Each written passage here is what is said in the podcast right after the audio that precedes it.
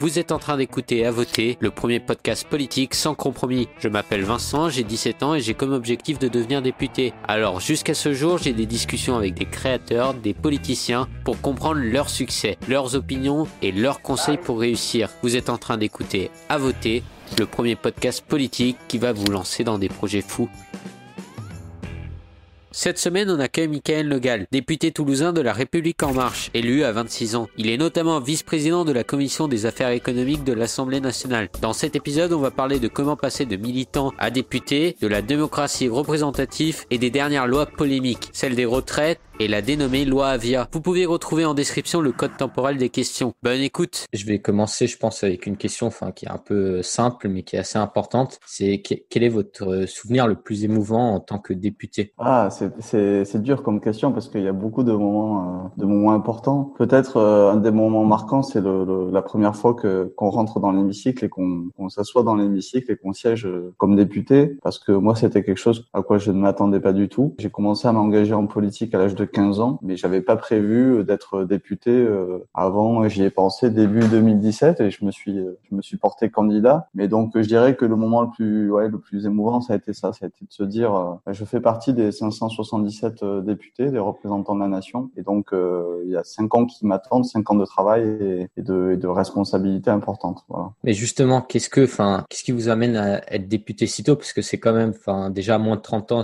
J'ai fait le calcul, c'est à peu près 1,7% euh, de l'Assemblée. Donc, vous êtes les députés de moins de 30, de moins de 30 ans, vous êtes en forte minorité. Et c'est beaucoup de responsabilités, peut-être des responsabilités que la plupart des gens ne s'attendent pas que quelqu'un de si jeune les prenne. Ouais, c'est vrai. En, en fait, euh, ben, comme je te disais, donc j'ai commencé à m'engager en politique euh, à l'âge de, de, 15 ans. D'abord au Parc socialiste et au mouvement des jeunes socialistes. En fait, la personnalité politique qui a fait que je me suis engagé en politique, c'était Dominique Strauss-Kahn. Je me retrouvais dans, dans, dans, ses idées, je me retrouvais dans sa façon de, dans sa façon de, de, de faire et de, dans, aussi dans sa maîtrise des dossiers. Je trouvais que c'était quelqu'un d'intéressant. Et c'est comme ça que je suis rentré dans la politique. Et euh, j'ai commencé à militer, j'ai participé à beaucoup de campagnes, d'autres personnes. Et puis les choses se sont accélérées en, en 2015. Euh, j'ai euh, quatre amis qui ont créé, euh, dont deux sont députés aujourd'hui, et je les salue, Sacha Ollier et Pierre Persson, qui ont créé les Jeunes avec Macron. Et rapidement, je les ai rejoints pour prendre en charge la communication du mouvement Les Jeunes avec Macron. Et ensuite, c'est Emmanuel Macron qui m'a proposé d'être référent départemental d'En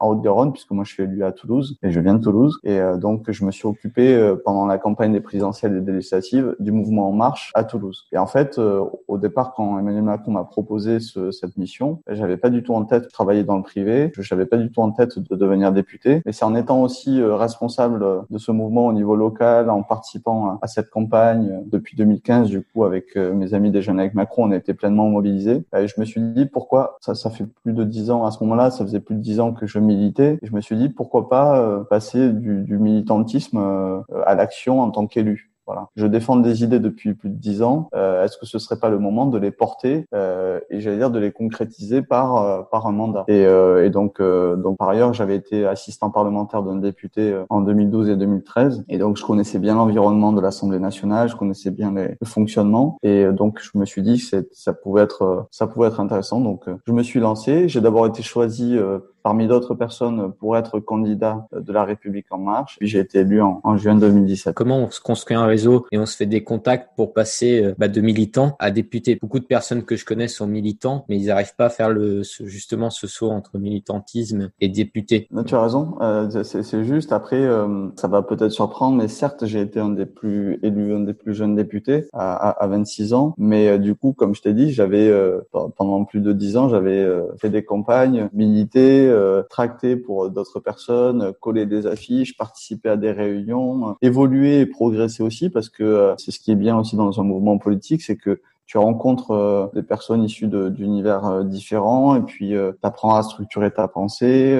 Il y a du travail de fond qui est fait dans les dans les partis politiques. Hein. Faut pas que les gens pensent que c'est simplement distribuer des tracts ou coller des affiches. Ça fait partie d'une campagne et c'est c'est des bons moments, c'est des moments vraiment sympas à vivre. Mais ce n'est pas que ça. Et ça fait partie des choses qui m'ont permis à un moment donné de pouvoir prétendre à être candidat et puis puis élu. Donc ça s'est quand même fait dans le temps. Pas c'est pas du jour au lendemain. Je veux devenir député Euh, voilà. Et d'ailleurs, je dirais même que il faut pas considérer que député c'est un métier. Moi, je me suis jamais dit je veux être absolument député. Euh, moi, j'avais un métier. Bon, ma formation à la base c'est la communication. Mhm. Je suis diplômé en communication. J'ai travaillé euh, pendant plusieurs années dans ce secteur. Jusqu'à début 2017, j'étais dans ce secteur. Et donc, le mandat de député, c'est une parenthèse de 5 ans, 10 ans. Ça dépend combien de mandats on fait. Moi, je souhaite qu'il soit limité dans le, qu'il soit limité dans le temps. Je sais pas. Aujourd'hui, on est début 2020. Je sais pas si je ferai un deuxième mandat. Euh, je le déciderai, euh, je le déciderai en, temps voulu, euh, très certainement en 2022. Mais voilà, c'est pas, c'est pas un métier. Et à mon sens, il y a trop de politiques qui se sont enfermés dans cette fonction comme si c'était un métier. Et du coup, je connais beaucoup de gens qui malheureusement ont perdu aux élections, aux dernières élections, et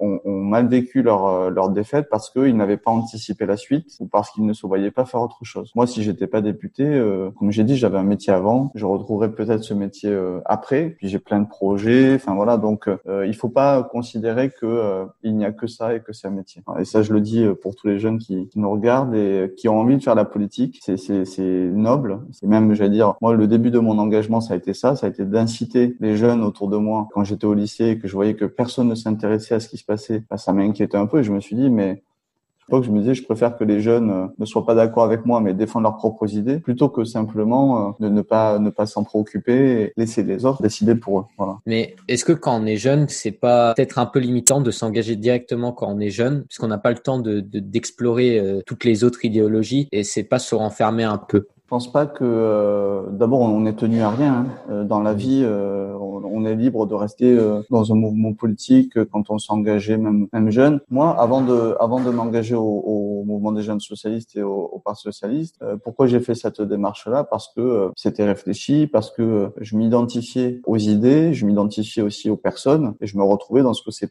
les personnalités politiques à l'époque disaient, présentaient comme projet. Voilà, donc après, on a le droit de changer d'avis. Euh, moi, je, je, je, reproche pas à des gens qui ont été d'abord dans un parti, puis euh, au courant de leur vie ont changé de parti. Bon, si euh, les gens évoluent et que les idées qu'ils défendaient au départ ne sont pas celles qu'ils défendent aujourd'hui, bon bah c'est normal qu'ils se mettent en cohérence par rapport à par rapport à ça. On a le droit, en particulier quand on est jeune, ça vaut pour la politique et ça vaut pour tout le reste, de tester, d'aller voir dans un parti, d'aller voir dans un autre. Voilà, il faut pas se il faut pas se mettre de barrières non plus. Quand on pense aux députés, on voit souvent les idées, donc les partis, les idées qu'ils représentent, mais pense qu'il y a aussi il y a une certaine part de stratégie derrière. Il faut il faut parvenir à se faire élire et faire certains compromis parfois. Est-ce que déjà au cours de votre mandat, euh, vous avez dû lâcher prise sur une position qui vous tenait à cœur ou euh, faire des certains compromis, par exemple avec votre parti La République en Marche? Alors je, fais partie des quelques personnes qui étaient là euh, tout début d'En Marche et même avant, puisque j'évoquais le, les jeunes avec Macron. Les jeunes avec Macron, c'est un collectif de jeunes en soutien à l'époque au ministre de l'économie qui s'est créé un an avant En Marche. Je suis vraiment euh, pleinement en ligne avec Emmanuel Macron, avec euh, le projet qu'on a construit euh, ensemble, puisque ça s'est fait avec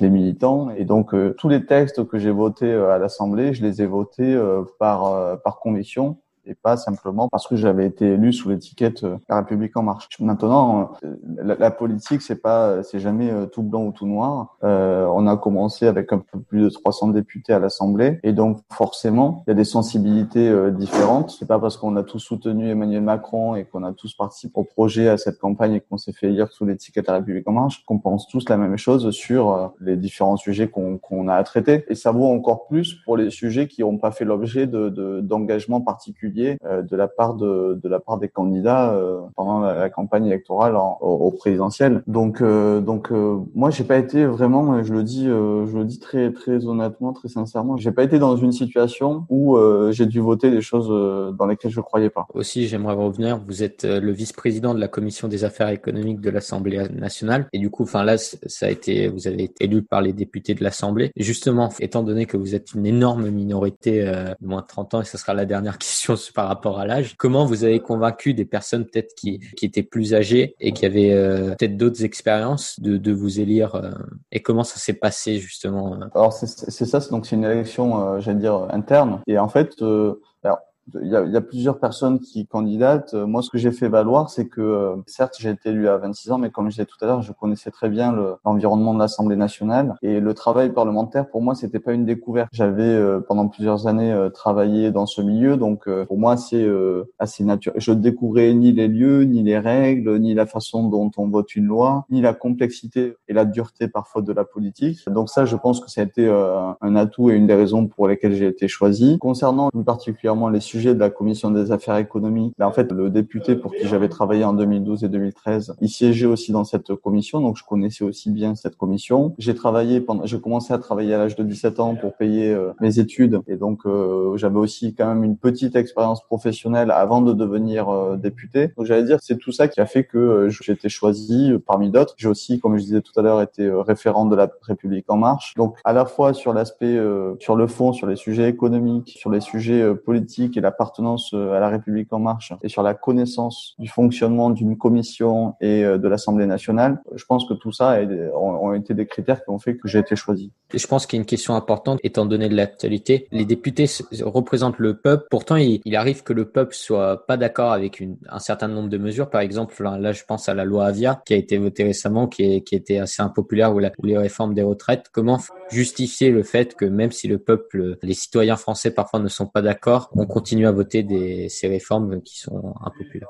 Alors, c'est une, une bonne question. J'allais dire, moi, j'ai une question dans ta question. C'est-à-dire que on dit les citoyens pensent que, le peuple pense que. À mon sens, le seul moment dans notre pays et dans, dans l'histoire, en fait, où on peut dire le peuple pense ça, c'est quand euh, euh, on se tourne vers lui pour lui permettre euh, de choisir et de, de, de dire ce qu'il pense directement par les élections. Et ces élections, elles ont lieu en France assez régulièrement, que ce soit les élections présidentielles tous les cinq ans. Je rappelle pour les plus les plus jeunes, mais on est passé d'un septennat à un quinquennat sous Jacques Chirac. Avant, c'était des mandats de sept ans, mais les sénateurs sont élus pour six ans, les, les mairies sont élues pour pour six ans. on a les conseils départementaux, les conseils régionaux, les élections européennes avec les députés européens. Bref, les Français ont beaucoup de possibilités chaque année, euh, il y a quasiment une élection chaque année, de s'exprimer et de dire leur opinion, de partager leur opinion et ce vers quoi ils veulent aller. C'est-à-dire que euh, on est dans une démocratie euh, représentative, on élit des personnes pour qu'elles nous représentent et on leur délègue le pouvoir de fabriquer la loi, de contrôler l'action du gouvernement. J'y tiens beaucoup parce que pour moi c'est cette base-là qui est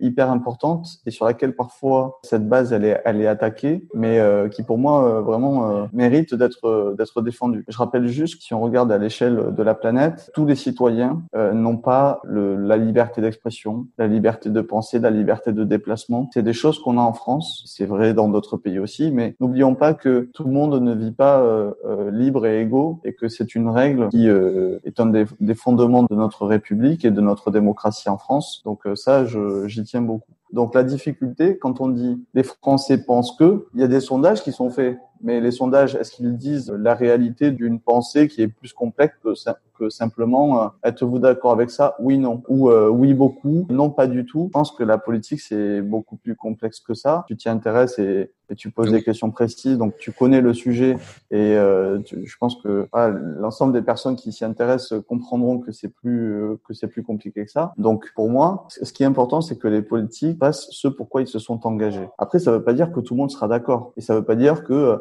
parce que Emmanuel Macron a été élu en 2017, les, citoyens n'ont pas le droit de faire part de leur désaccord euh, jusqu'en 2022. Par contre, il y a quelque chose qui est important, c'est qu'il faut reconnaître que Emmanuel Macron a été élu à la majorité des voix qui se sont exprimées. Et donc, à partir de là, c'est son programme qu'on applique. Et moi, je suis plutôt heureux aujourd'hui de faire partie des députés qui mettent en œuvre le programme d'Emmanuel Macron. Parce que ce que j'ai reproché, avant de m'engager en politique, ce que je reprochais, moi, euh, au précédent, c'était qu'ils ne faisaient pas ce pourquoi ils avaient été élus. Ben là, aujourd'hui, moi, j'ai l'impression de faire ce pourquoi j'ai été élu, c'est-à-dire mettre en œuvre le programme d'Emmanuel Macron. Après, il y a évidemment le sujet des propositions qui euh, n'ont pas fait l'objet d'engagement de, dans la campagne, mais qui, qui sont travailler euh, au fur et à mesure. Et donc là, c'est encore plus important d'associer euh, les citoyens. Mais cette concertation, aujourd'hui, ça fait partie de la méthode de la République en marche. Il n'y a pas un projet de loi qui ne se fasse pas en discussion avec les citoyens et avec toutes les personnes concernées. Moi, j'ai travaillé sur le logement.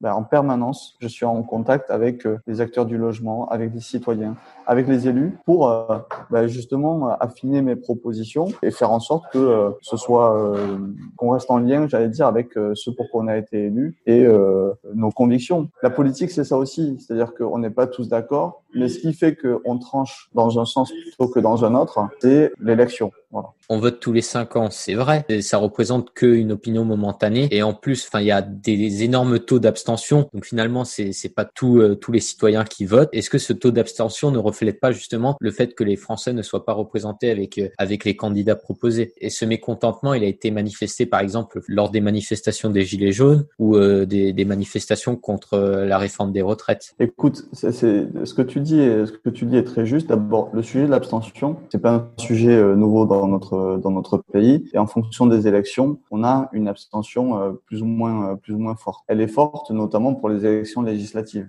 La participation aux élections législatives, elle est autour de 50% des personnes inscrites sur les listes. C'est-à-dire que tout le monde en plus n'est pas inscrit sur les listes. Donc j'ai bien conscience que certains Français font le choix, et c'est ça aussi le, le sujet, c'est que certains Français font le choix de ne pas se déplacer. Pas simplement de dire je je ne suis pas d'accord euh, en votant blanc, en votant nul, mais je ne fais pas le déplacement pour aller voter et euh, ce droit de vote qui est aussi à mon sens un devoir n'est pas euh, exercé par l'ensemble des Français. Donc ça, je l'ai toujours regretté et pour moi, une des une des meilleures façons de lutter contre l'abstention est de faire en sorte que tout le monde s'exprime. Et encore une fois, moi, je je, je suis pas là pour dire aux gens vous devez voter pour telle ou telle personne. Moi, ce que je dis, c'est que j'essaie de convaincre les gens que mes idées sont euh, j'allais dire, les meilleures et celles qu'on doit mettre en œuvre pour euh, l'ensemble du pays. Après, donc ce sujet de l'abstention. À partir du moment où on fait comme moi ce travail d'aller voir les gens et euh, de les inciter à s'inscrire sur les listes électorales, c'est chacun aussi responsable. On est à partir du moment où on a 18 ans, on a le droit de vote. Ben, je, crois qu'il y a une offre politique assez large aujourd'hui. Et moi, je ne veux pas rentrer dans l'idée que euh, parfois certains politiques, et notamment euh,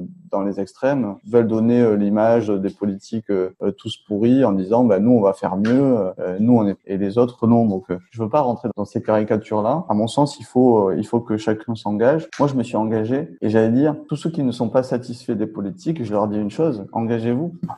Engagez-vous mais dans le respect des règles. C'est-à-dire que euh, les règles, c'est quoi? C'est la démocratie. C'est-à-dire que c'est pas par la violence, surtout quand on a la possibilité de s'exprimer librement, quand on a le droit de vote, c'est pas par la violence qu'on impose ses idées. Tu évoquais le mouvement des Gilets jaunes, il a été très présent euh, et on a beaucoup parlé de, de ce mouvement euh, à Toulouse. Pour moi, il y avait un, un vrai message d'un mal-être euh, d'une partie de la société au début en novembre 2018 euh, avec de vraies difficultés. Et notamment ça faisait suite euh, à la hausse de la taxe carbone qui venait augmenter le prix du carburant on a entendu les, difficultés, les personnes qui ont commencé à se mobiliser nous ont fait part. Un mois après, on a voté une loi d'urgence économique et sociale avec un budget de 10 milliards d'euros débloqués pour notamment permettre à ceux qui touchaient la prime d'activité euh, de l'augmenter, à ceux qui ne la touchaient pas. On a beaucoup plus de gens aujourd'hui qui touchent la prime d'activité grâce aux mesures qu'on a votées dans cette loi. C'est un détail, mais c'est euh, une mesure très concrète par rapport à une détresse d'une partie de la population qu'on a entendue. Par contre, toutes les violences qui ont suivi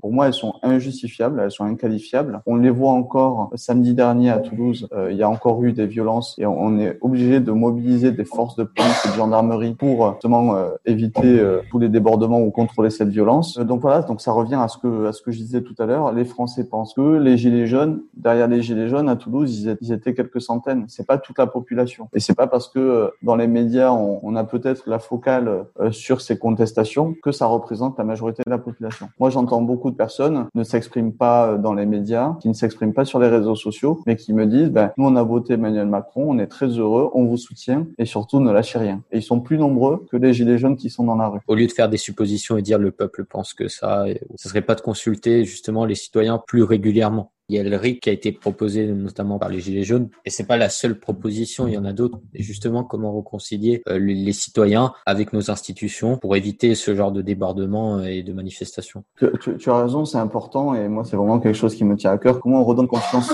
aux Français dans euh, leurs représentants? D'abord, je pense qu'il y a des efforts à faire des deux côtés, c'est-à-dire les politiques, à mon sens, doivent rendre leur travail plus accessible. C'est ce que moi j'essaie de faire, par exemple très concrètement, en étant présent sur les réseaux sociaux. Je suis beaucoup sur Twitter et sur Instagram et notamment sur Instagram, j'essaie de montrer ce, ce qu'est la vie d'un député parce que parfois on peut se faire de, de fausses idées et donc moi j'ai envie de montrer un peu mon quotidien. Je partage un peu tout ça pour déjà que chacun puisse se dire, ah ben le député, voilà un peu le rythme de sa journée, de sa semaine, voilà les sujets sur lesquels il travaille. Ah ben on se rend compte que du coup c'est sur le temps long et ça c'est hyper important en fait. Tout à l'heure je disais que la, politique c'était complexe, pas simplement pour dire aux gens ne vous en préoccupez pas, on va décider pour vous. C'est pas du tout ça le message. Le message c'est que ça construit pas en un claquement de doigts. Les résultats, tout le monde peut dire euh, le chômage est trop élevé ou tout le monde peut dire euh, il y a encore de l'insécurité dans nos rues. Ça, ça peut être des constats qu'on peut partager. Maintenant, c'est comment on change les choses et comment on arrive à avoir des résultats. Ben, ces résultats-là, ils prennent pas euh, une journée à arriver. C'est très long et la politique c'est très long et parfois et de plus en plus, j'allais dire, parce qu'on est dans une société où le temps, on est dans l'immédiateté en permanence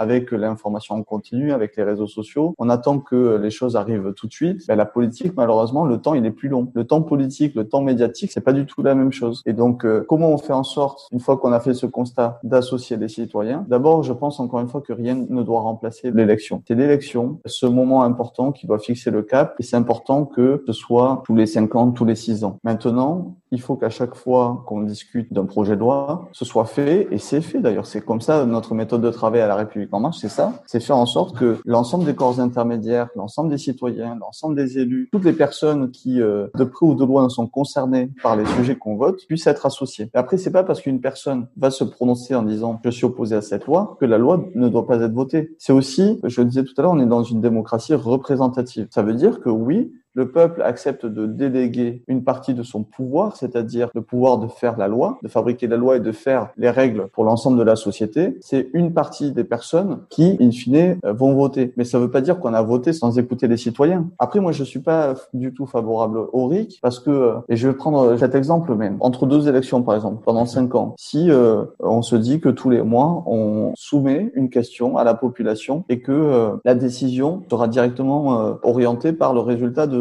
de, ce vote. Ben, ça veut dire que au lieu d'avoir justement cette réflexion sur cinq ans et ce temps long dont on a besoin, le temps de la politique, je rappelle qu'une loi pour être votée, sauf là euh, pour le Covid où ça a été fait en urgence, mais on a fait que ça et où ça a pris quelques quelques jours voire quelques semaines, les lois elles mettent plusieurs mois voire plusieurs années à être votées parce que justement on veut consulter. Et c'est ça aussi le paradoxe, c'est-à-dire que parfois on nous reproche de pas assez consulter et d'aller trop vite, et après on nous reproche de ne pas aller assez vite, mais dans ces cas-là c'est aussi parce qu'on a beaucoup consulté. Donc il y a aussi, je pense, un effort à faire des citoyens de se dire, OK, donc là, je demande ça aux politiques. Est-ce que c'est réaliste? Est-ce que j'ai bien tous les éléments en main pour euh, juger de la situation? Sur le RIC, et j'y reviens là-dessus, pour moi, c'est important d'avoir plutôt ce, temps des, élections et pas de demander à intervalles réguliers euh, de trancher par voie euh, de référendum, par exemple. Parce que si on prenait les sujets sécuritaires, par exemple, si on demandait aux gens de se positionner, de voter pour, contre des mesures relatives à la sécurité. Il suffit que on soit dans une période où euh, vient d'advenir euh, un attentat, par exemple, pour que la population, mais de manière naturelle et légitime, soit dans une position où elle a plus peur qu'avant, euh, où elle se méfie beaucoup plus qu'avant, où certains politiques profitent de la situation pour stigmatiser telle ou telle partie de la population. Et donc, à ce moment-là, on va demander aux Français de voter, de prendre une mesure qui va s'appliquer pour le reste du temps, pour la suite, pour l'avenir, sur la base de quelque chose qui sera survenu à un instant T avec des effets euh, et un recul qu'on n'a pas du tout. Je pense notamment euh, au combat contre la peine de mort en France, qui a été euh, obtenu de, de, longues luttes, notamment par, par Monsieur Badinter, qui était à l'époque ministre de la Justice, garde des Sceaux. Si aujourd'hui on disait, et encore plus quand, euh, je sais pas si par exemple on, a, on entend à la télé euh, dans les, les, dernières informations un attentat, un acte de pédophilie, un crime, des violences euh, faites aux femmes, des femmes qui sont tuées par leur conjoint, leur ex-conjoint. Évidemment que on va vouloir être beaucoup plus dur parce qu'on sera personnellement touché par ces actes. Pour autant, la loi, elle ne doit pas se fabriquer dans l'émotion, elle doit se fabriquer dans la raison. Et la raison, c'est aussi le temps long. Si on prend des décisions, mais ça vaut pour tout un chacun et ça vaut pour nos vies personnelles quand vous prenez des décisions sans réfléchir, en général, c'est pas des bonnes décisions que vous prenez. Donc, euh, ce principe-là, il faut l'appliquer, à mon sens, à l'échelle du, du pays et se dire que oui, s'il y a des sujets de débat, et il y en a, il y en a plein. Il faut ouvrir ces débats et il faut permettre à la population de s'exprimer. Mais attention, au revers de la médaille, si on estime que la solution, c'est le référendum pour tous les sujets. Moi, je pense que on pourrait euh, imaginer un référendum sur, euh, sur certains sujets, mais pas forcément sur tous. Non pas que je sois pas, que je ne reconnaisse pas le résultat de ce référendum, mais comme je l'ai dit, sur les sujets qui euh, touchent à l'intime, qui touchent vraiment à ce, qu'on a de plus cher et qui touchent à l'affect, plus ça touche à l'affect, plus à mon sens, c'est dangereux de réagir dans Et donc, le référendum d'initiative citoyenne, j'y suis pas non plus favorable parce que je trouve aussi que ça affaiblirait cette démocratie représentative en laquelle moi je crois et en laquelle je défends. Et je dis ça, je serai pas député toute ma vie. Un jour, je voterai, je revoterai pour que d'autres gens me représentent. Et moi, ça me, c'est un système qui me convient. Il y a le sujet de la proportionnelle, par exemple. Mais aujourd'hui, je trouve quand même qu'on a une assemblée qui est représentative de la population. Alors certains diront que le Rassemblement national a fait des scores importants aux élections présidentielles et que aux législatives, il dispose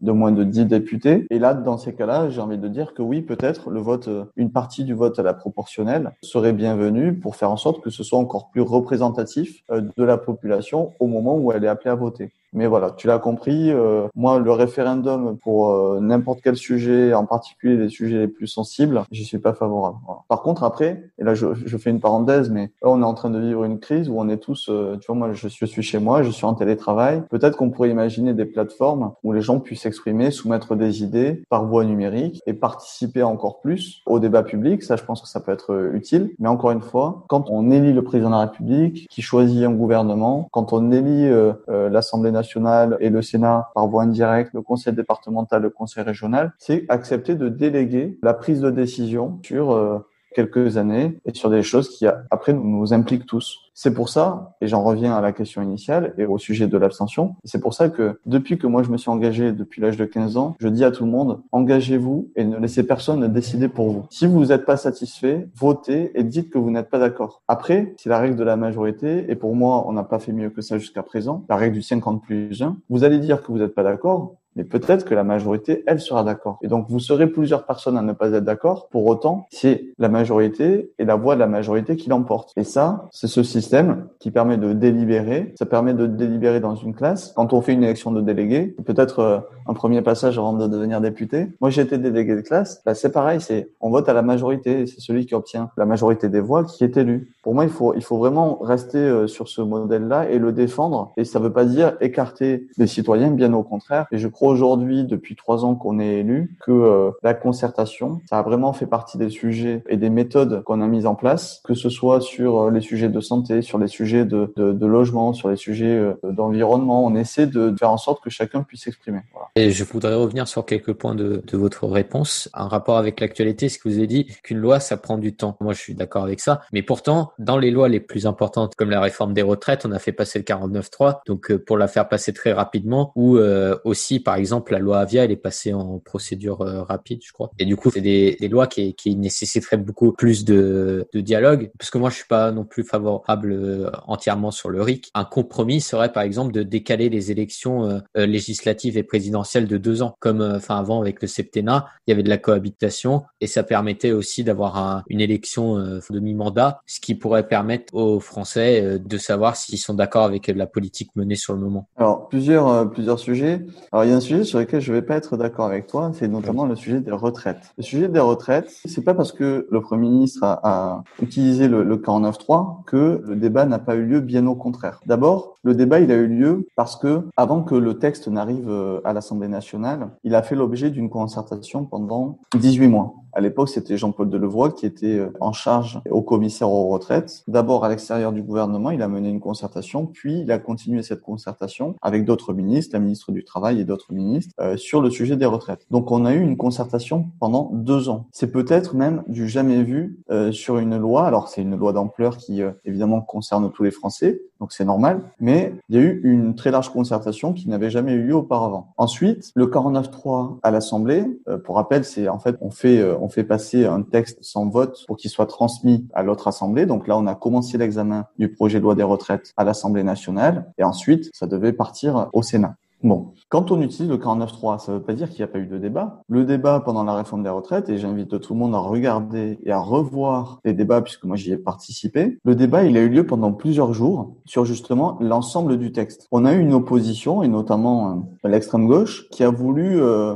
j'allais dire, euh, ralentir le débat et nous empêcher de pouvoir voter la, la, réforme des retraites dans des délais respectables. Des délais respectables, c'est plusieurs semaines. Il faut savoir que on, a beaucoup focalisé sur le sujet des retraites, mais pendant qu'on examinait la loi retraite, pendant ce temps-là, on travaillait, on travaille sur d'autres lois. Il faut savoir qu'à l'Assemblée et au Sénat, on n'examine pas une seule loi en même temps. Les commissions, la science travaillent sur plusieurs lois, et heureusement d'ailleurs, sinon euh, on aurait quoi? On aurait cinq lois qui seraient promulguées euh, dans chaque mandat alors que les sujets ils sont bien plus importants en nombre et qu'ils nécessitent euh, d'avoir ce travail euh, simultané. Donc, quand je dis que j'étais pas d'accord avec toi, c'est que les retraites, deux ans de concertation d'abord, puis un débat qui a eu lieu à l'Assemblée et où chacun a pu s'exprimer. Chaque sensibilité a pu s'exprimer sur ce texte. Et ce n'est qu'à la fin de la discussion que on utilise le 49.3 qui ensuite renvoie le texte donc au Sénat et puis le Sénat euh, débat de ce de ce texte, puis ça revient à l'Assemblée nationale, puis ça repart au Sénat, puis ça ça arrive à l'Assemblée en lecture définitive. Donc le processus, quand je disais que parfois ça, ça prend plusieurs mois, voire plusieurs années, c'est que le processus législatif, il est long et c'est pas juste un passage par l'Assemblée nationale qui fait qu'on adopte un, projet de loi. Pour euh, la loi Avia, c'est pareil. Enfin, il y a une procédure qui s'appelle la procédure euh, accélérée, c'est-à-dire qu'en fait, on a une lecture dans chaque chambre, à l'Assemblée et au Sénat. Après, il y a une commission mixte paritaire, c'est-à-dire qu'on réunit des députés et des sénateurs pour essayer de se mettre d'accord. Et si jamais euh, les députés et les sénateurs ne se mettent pas d'accord, c'est l'Assemblée qui a le dernier mot. C'est les députés qui ont le dernier mot. Mais là, par exemple, la loi Avia, elle a été votée en lecture définitive, c'est-à-dire que le texte avait déjà été débattu à plusieurs reprises et à l'Assemblée et au Sénat avant d'être adopté définitivement. Donc, que tout le monde ne soit pas d'accord avec cette loi, c'est tout à fait euh, légitime. Ceux qui ne sont pas d'accord, ils ont le droit d'exprimer. Mais encore une fois, on est sur le, le, la base de la majorité. C'est la majorité qui prend les décisions. Et euh, moi, je conçois pas un, un, monde dans lequel ce serait une minorité qui imposerait sa loi à la majorité. Et euh, sauf à ce qu'on me propose un autre système pour délibérer qui soit plus efficient que celui-là, moi je défends cette démocratie représentative et cette règle du vote majoritaire qui permet de prendre des décisions. Et là j'en viens au troisième sujet que tu évoques, le sujet des, dates d'élection et du décalage entre les élections avec d'éventuelles cohabitations. La cohabitation en réalité, elle n'est pas forcément euh, synonyme de stabilité euh, politique. On a un président d'une certaine famille politique, on a un gouvernement et une assemblée qui euh, viennent d'une autre famille politique. Et donc dans ces cas-là, d'ailleurs, qu'est-ce qui se passe? C'est que sous Chirac, quand c'était entre 97 et 2002, la gauche qui était aux responsabilités au gouvernement et à l'Assemblée, avec euh, Lionel Jospin comme Premier ministre, eh bien, Jacques Chirac était euh, le chef euh, des armées, mais pour autant, c'était pas lui le chef de l'exécutif. Le chef de l'exécutif, c'était le Premier ministre. Et les décisions et les projets de loi qui étaient votés, c'était ceux portés par le Parti socialiste à l'époque. C'est à ce moment-là où on a fait les 35 heures et pas mal d'autres d'autres lois. Pareil, on peut ne pas être d'accord et avec le recul même trouver que c'était pas forcément la bonne solution. Ça c'est clair. Mais n'empêche que c'est pas parce qu'on a une cohabitation que ça se passe mieux, j'allais dire. Et c'est d'ailleurs pour ça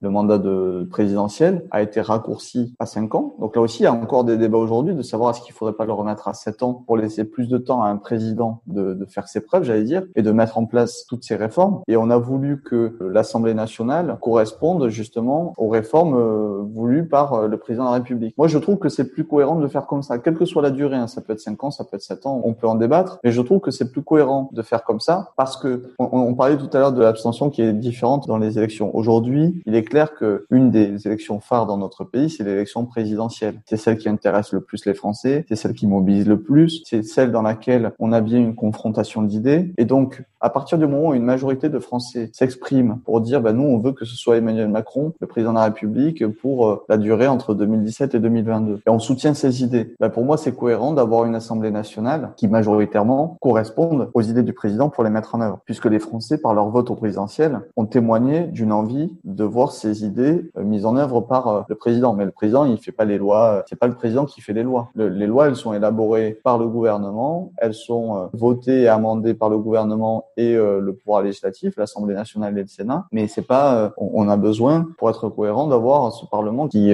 correspond, j'allais dire, aussi aux, idées du, du président. Moi, quand j'ai été élu, j'ai été élu sous l'étiquette La République en marche, et je pense que les personnes qui, dans ma circonscription, ont voté pour moi, bah, c'est des personnes qui avaient voté aussi pour euh, Emmanuel Macron quelques semaines avant. Et qu'en votant pour moi, elles souhaitaient donner à Emmanuel Macron la possibilité de mettre en œuvre son programme. Voilà. Donc, euh, si tu décales de nouveau les présidentielles et les législatives, ça veut dire que pendant un certain temps, tu te retrouves avec euh, la population qui a choisi directement un président, et en même temps, deux ans plus tard, elle va voter pour des députés qui ne correspondront plus au projet d'Emmanuel Macron. Par exemple, si, si on était dans cette situation, Emmanuel Macron est élu en 2017 et les citoyens sont appelés à voter pour leurs députés en 2019. Ben peut-être que le résultat aurait été différent, mais j'en reviens au temps long. On peut pas euh, considérer que on va prendre une décision et que ça vaut simplement pour les six mois qui suivent. Ça fonctionne pas. Ça fonctionne pas parce que euh, encore une fois, je le répète, mais le temps politique c'est le temps long et que euh, on n'élabore pas une loi en un claquement de doigts. Il faut un peu de, de cohérence. Et si on veut voir les résultats d'une politique, ben, ça prend du temps.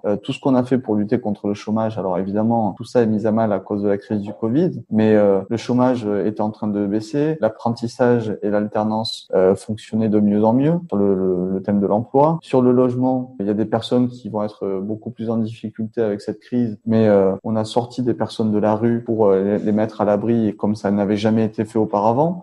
Il y a plein de choses qui, euh, qui ont été faites, mais qui encore une fois nécessitent du temps. Et même la réforme des retraites, je ne sais pas si euh, le président euh, jugera qu'il faut la réinscrire à l'ordre du jour, ou si elle sera suspendue ou complètement mise de côté. Mais dans tous les cas, le 49.3 qui avait été prononcé par le Premier ministre à l'Assemblée nationale ne veut pas dire la fin du débat. Pas du tout. Vraiment pas. Donc voilà, la concertation, elle se poursuit, les débats, ils se poursuivent, et tout ça prend du temps. Le vote, c'est sûr que c'est un truc nécessaire. Le système de vote actuel est très fortement critiqué par certains parce parce que l'élection à deux tours n'est pas le meilleur moyen de décider euh, du candidat. Par exemple, en 2002, il y avait une majorité de personnes qui ont voté à gauche, mais vu qu'il y avait beaucoup euh, de multiplication de candidats, et eh ben ça a divisé les votes. Et au final, quand même, on a eu un président à droite, donc Chirac, et le système de vote ne permet pas de, de faire ces nuances. Il y a d'autres systèmes de vote. Donc, est-ce qu'un compromis, encore une fois, ce serait pas de, de changer le, le, système de vote? Évidemment, ça pose des problèmes et d'autres questions comme euh, le vote électronique, mais enfin, ce serait une question intéressante à poser.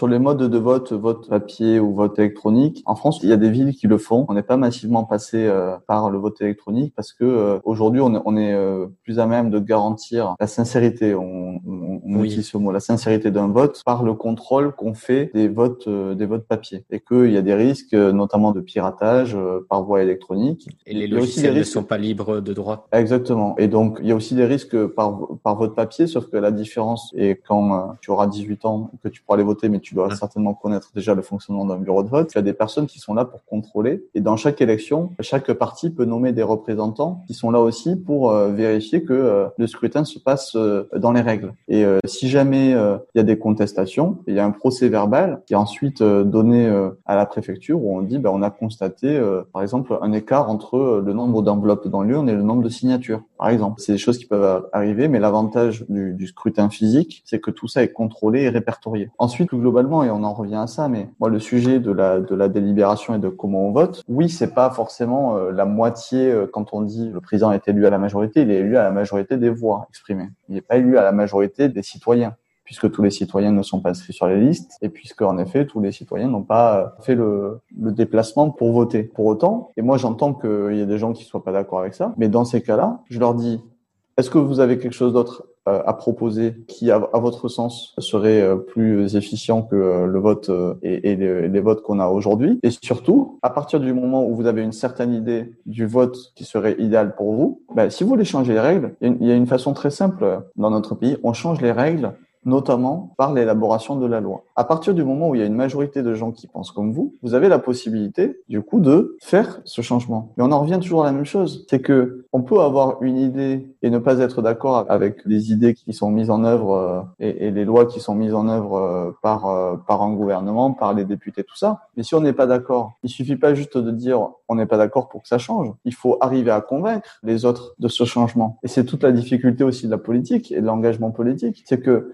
Moi, j'ai été dans des situations où, euh, en 2017, forcément, j'étais heureux du résultat puisque je défendais Emmanuel Macron. Et puis après, moi, je me suis présenté aux élections après lui. Mais j'ai euh, fait des campagnes où euh, mon parti, mon candidat, le candidat que je défendais, a perdu. Et bien dans ces cas-là, j'accepte le résultat. Ça ne veut pas dire que je suis d'accord avec la personne qui a été élue, mais je lui reconnais la légitimité du peuple, parce que la légitimité du peuple en France, elle vient de l'élection. Et que si je suis pas d'accord avec cette personne, par exemple, moi en 2007, à l'époque, j'avais pas 17 ans, enfin j'avais 17 ans, enfin 16 ans même, donc j'ai pas pu voter. Mais euh, j'aurais pas voté pour Nicolas Sarkozy. Nicolas Sarkozy a été élu, et donc euh, en 2012, quand moi j'ai pu euh, voter, j'ai fait campagne pour euh, François Hollande à l'époque. Euh, même si euh, je dirais pas que je le regrette aujourd'hui, mais, euh, mais j'étais pas forcément satisfait du mandat précédent, mais ça c'est un autre sujet. Mais en, 2000, en 2012, à partir du moment où j'étais pas satisfait du quinquennat de Nicolas Sarkozy, ben, je me suis engagé pour défendre un autre candidat, pour euh, mettre en place euh, un, autre, un autre projet. Et ce candidat a gagné, c'était François Hollande. Bon ben voilà, ça veut dire que ceux qui étaient heureux en, 2010, en 2007 qui avaient voté Nicolas Sarkozy ne l'ont pas été en 2012 parce que c'est Hollande qui a gagné. Et donc euh, ça va jamais forcément dans le même sens. Si on a des idées et qu'on estime qu'elles sont pas euh, représentées, il faut aussi faire soi-même l'effort d'aller convaincre les autres que ces, idées sont les meilleures et qu'elles doivent être adoptées par la majorité. Voilà. Donc on en revient au même sujet. Je vais finir avec une dernière question. Dans une autre euh, interview, vous avez dit que vous ne croyez plus euh, au clivage gauche-droite. Pourtant, les personnes se radicalisent de plus en plus. Par exemple, l'extrême gauche et l'extrême droite, euh, il y, a des gros chocs entre les deux. Il y a une radicalisation du discours où, par exemple, je pense par une partie de l'extrême gauche, ils, chassent l'extrême droite et vice versa. Et du coup, vous, comment comment vous interprétez cette situation? Je viens de la gauche, je viens du Parti socialiste. Historiquement, pour moi, la gauche et la droite, c'est pas la même chose. Mais à mon sens, Emmanuel Macron, c'est lui le premier qui a dit il faut déplacer le, clivage euh, gauche-droite. Il avait raison parce que d'abord, ça correspondait à une aspiration euh, de la population. Quand on a fait la grande marche, le porte-à-porte, quand Emmanuel Macron a lancé le mouvement En Marche en, en 2016, le premier sujet qui revenait, c'était le ras-le-bol des citoyens qu'on interrogeait sur la politique et le clivage gauche-droite. Parce que les citoyens ne se reconnaissaient pas dans ce clivage. Et puis un autre sujet, c'est que moi, pour avoir milité dans un parti comme le Parti socialiste, à l'époque où, je, défendais Dominique Strauss-Kahn, au sein du Parti socialiste, on me reprochait d'être de droite. Donc en fait, il y avait un clivage gauche-droite au sein même du Parti socialiste, où euh, certains se permettaient de dire, ben, toi, tu es de gauche parce que tu défends tel candidat, toi, tu es de droite parce que tu défends tel autre. Et cette guéguerre, ces guéguerres internes, elles existaient dans tous les partis. À l'UMP, chez les Républicains maintenant, c'était la même chose. Il y avait ceux qui... Euh, étaient euh, plus intéressés pour faire des alliances avec le Front National. Il y avait ceux qui étaient euh, euh, des modérés, qui étaient plutôt pro-européens, plutôt centristes. Voilà. Et donc, à un moment donné, au sein des partis, les personnes ne sont même plus d'accord entre elles. Pour se rendre compte que ce clivage gauche-droite, en fait, il est obsolète, il faut voir comment s'est passé en 2016 ou 2017 l'élection pour le Parti socialiste. Il s'était engagé dans une primaire interne où il y avait Emmanuel Valls, il y avait François de Rugy, il y avait plusieurs candidats. Au final, chacun est parti parce que le socle idéologique, il n'était déjà plus le même. En fait, il y avait une coquille qui était euh, la Belle Alliance populaire et le Parti socialiste, mais derrière, sur le fond, les gens n'étaient pas d'accord entre eux. Donc le sujet, il n'est pas est-ce que c'est la gauche ou la droite? Moi, j'allais dire, et c'est le, clivage auquel je me reconnais plus, c'est les progressistes et les conservateurs. Il y a au sein du Parti socialiste des progressistes et des conservateurs. Il y a au sein des républicains des progressistes et des conservateurs. Eh bien, ce qu'a fait Emmanuel Macron, c'est de dire, moi, je rassemble les progressistes. Et donc, c'est pour ça que dans les députés qu'on est aujourd'hui, il y en a certains comme moi qui viennent de la gauche historique, et il y en a certains qui viennent de la droite historique. Mais on a tous dépassé ce clivage parce qu'on se retrouvait sur l'essentiel. Et l'essentiel, c'est pas de se dire toi t'es de gauche, toi t'es de droite, mais quelles valeurs tu défends? Et encore une fois, je, respecte euh, ceux qui sont euh, plus conservateurs. Mais dans ces cas-là, on ne peut pas considérer que la gauche ce serait uniquement les progressistes, que la droite ce serait uniquement les conservateurs. Ça, ce serait caricaturer les choses. Et puis surtout, ce, n'est pas vrai. Donc, euh, ce qu'a fait Emmanuel Macron avec En Marche, c'est ça. C'est faire un appel à tous les progressistes qui se retrouvaient dans les valeurs et dans le projet de, de la République En Marche. Et donc aujourd'hui, on a au sein de la majorité la République En Marche, le MoDem, avec des partenaires que sont euh, l'UDI et Agir, des personnes qui ont des sensibilités aussi un peu euh, un peu différentes, mais qui ne se positionnent plus dans le clivage gauche-droite. Et à mon sens, vraiment, ce clivage, il est, il est, vraiment euh, derrière nous. Ce que je regrette, c'est que beaucoup de politiques, pendant longtemps, ont passé plus de temps justement à se faire la guerre, à disant toi t'es trop de droite, toi t'es trop de gauche, t'es pas assez, t'es pas, euh, plutôt que de travailler vraiment sur euh, les problèmes des Français et comment on améliore le quotidien de chacun. Et pour avoir vécu presque dix ans au sein du Parti socialiste, bah, je, pense que le Parti socialiste a été victime de ça. Benoît Hamon, qui était le candidat du Parti socialiste en 2017, lui-même a, a, monté son propre mouvement. Euh, voilà, au final, le Parti socialiste euh, n'est plus euh, ce qu'il était dans les années 80 sous Mitterrand. Enfin, ça n'a ça n'a plus rien à voir, et, et, donc tout ça, tout ça est dépassé. Pourtant, enfin, ces derniers temps, dans les médias, on entend parler quand même qu'il va y avoir peut-être une scission entre l'aile gauche et l'aile droite d'En Marche. on en a entendu pourtant parler. Il y a beaucoup de députés de la République En Marche qui sont qui sont partis oui, il y a probablement un neuvième groupe qui va se créer à l'Assemblée nationale et qui comptera notamment des députés, euh, initialement euh, La République en marche. Mais c'est des personnes qui, euh, il y a des personnes de sensibilité de gauche, comme moi initialement, qui sont dans le, mouvement La République en marche, qui restent dans ce groupe, et d'autres personnes qui font le choix de partir. Mais c'est pas une scission euh, gauche-droite. Et ceux qui veulent recréer, ceux qui estiment que euh, c'est trop à gauche, c'est trop à droite, pour moi, ces personnes font, font une erreur en fait dans leur jugement.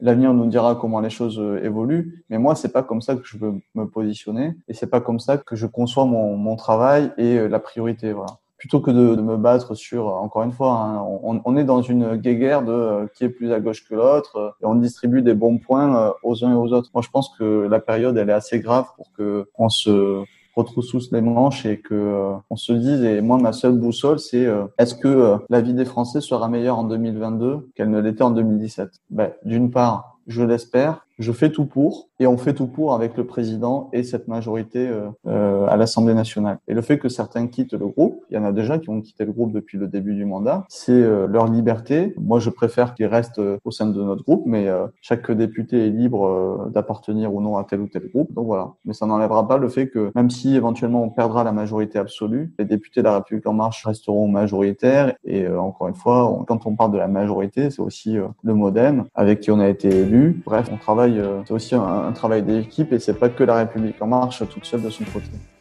J'espère que ce premier essai d'émission vous a plu. Le meilleur et seul moyen pour soutenir la chaîne est de la partager au plus grand nombre. Je tiens également à remercier Michael Nogal d'avoir participé à cette discussion. Même si on n'est pas d'accord tout le temps, cette discussion a été intéressante et j'espère qu'elle vous aura plu. Merci d'avoir écouté à voter le premier podcast politique qui va vous lancer dans des projets fous.